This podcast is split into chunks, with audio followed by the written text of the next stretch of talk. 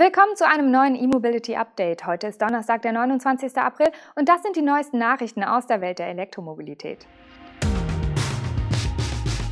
VW stellt ID4 GTX mit Allrad vor. Tesla ändert Antrag für Grünheide. Skoda liefert ersten Enyaq aus. 100 Schnellladestandorte in Polen und Vandalismus an Münchner Ladesäule. Los geht's! Volkswagen hat das erste Allradmodell der ID-Familie vorgestellt. Die Erwartungen der Wolfsburger sind hoch. Nach GTI und GTE soll das Label GTX nichts weniger als die erfolgreiche Geschichte der sportlichen Topmodelle bei Volkswagen fortsetzen, nur eben intelligent in die Elektrowelt transferiert.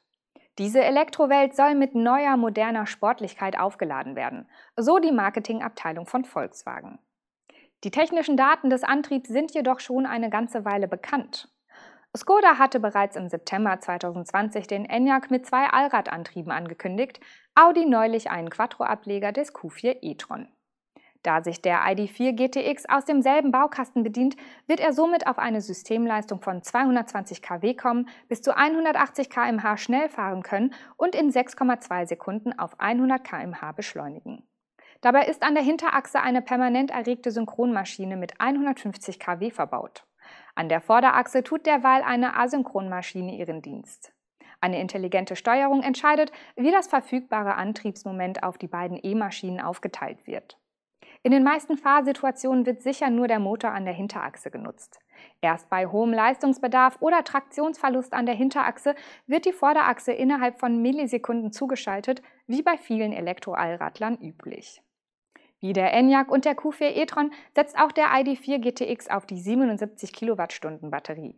Volkswagen gibt eine WLTP-Reichweite von 480 Kilometern an, 8 Kilometer weniger als beim etwas aerodynamischeren Audi. Die DC-Ladeleistung liegt bei 125 kW, ab Werk ist ein dreiphasiger AC-Lader mit 11 kW verbaut. Die Änderungen zu den regulären ID4-Modellen betreffen ansonsten nur das Fahrwerk und die Optik. Spätestens im Sommer soll der sportliche GTX zu den Kunden rollen, zu einem Preis von mindestens 50.415 Euro vor Abzug der Förderung. Tesla hat die Behörden des Landes Brandenburg darüber informiert, dass der Genehmigungsantrag für das Werk in Grünheide geändert werden soll, und zwar um die geplante Batteriezellenproduktion. Das dürfte den Start der Fahrzeugfertigung in der Gigafactory wohl um Monate verzögern. Wie das Umweltministerium Brandenburgs offiziell mitteilt, wird in den geänderten Antrag auch die Errichtung und der Betrieb einer Anlage zur Batteriezellherstellung einbezogen. Der genaue Umfang der vorgesehenen Änderungen sei derzeit aber noch nicht bekannt. Es sei jedoch davon auszugehen, dass aufgrund dieser Änderung eine erneute Beteiligung der Öffentlichkeit erforderlich wird. Zum weiteren Verfahrensablauf und zur Dauer bis zu einer abschließenden Entscheidung will das Ministerium deshalb aktuell keine konkreten Aussagen machen. Damit erklärt sich auch die Aussage von Tesla im jüngsten Quartalsbericht, wonach der Autobauer selbst mit einem Produktionsbeginn Ende 2021 rechnet. Zuvor war immer von einem Produktionsanlauf im Juli die Rede. Es gab zwar Berichte, wonach sich die endgültige Genehmigung noch weiter hinziehen könnte, der nun von Tesla angekündigte Änderungsantrag wird die Genehmigung aber ganz sicher verzögern.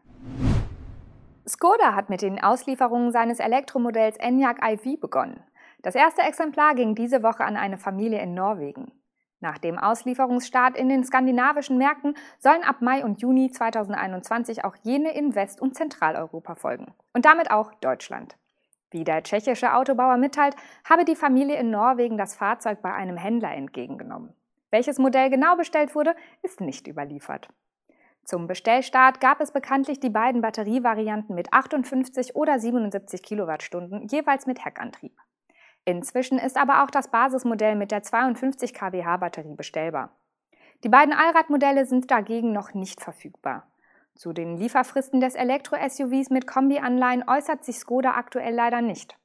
Skoda-Chef Thomas Schäfer sagte aber Mitte April in einem Interview, dass deutlich mehr als 20.000 Vorbestellungen vorliegen.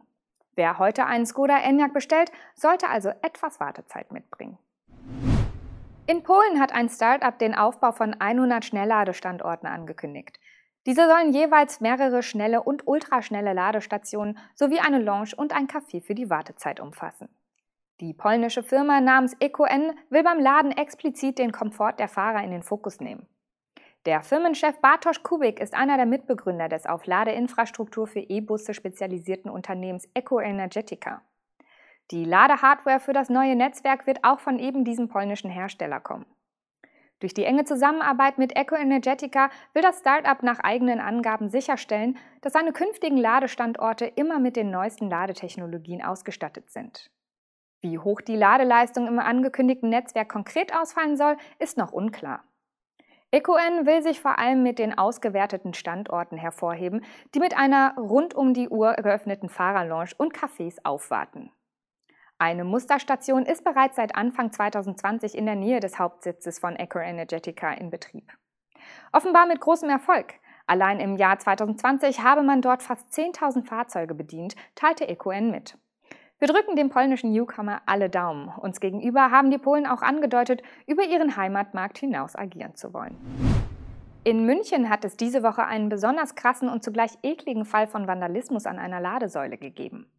Die Station in der Marklandstraße im Fasangarten ist ausgefallen, weil jemand Hackfleisch in die Steckvorrichtung geschmiert hatte. Das kleinteilige Fleisch drang dabei bis in die Kontakte der Stecker vor. Diese mussten deshalb ausgetauscht werden. Die Stadtwerke München als Betreiber der Anlage beklagen immer häufiger Fälle von Vandalismus an ihren Ladesäulen. Störungen seien in 15 Prozent der Fälle auf Vandalismus bzw. Fremdeinwirkung zurückzuführen, berichten die Stadtwerke. Insgesamt ist die Störungsquote mit 3% im Vergleich zum Bundesdurchschnitt von 17% aber noch niedrig. Das war unser E-Mobility Update am heutigen Donnerstag. Danke fürs Zuschauen und Zuhören. Morgen sind wir vor dem Wochenende noch einmal für Sie da.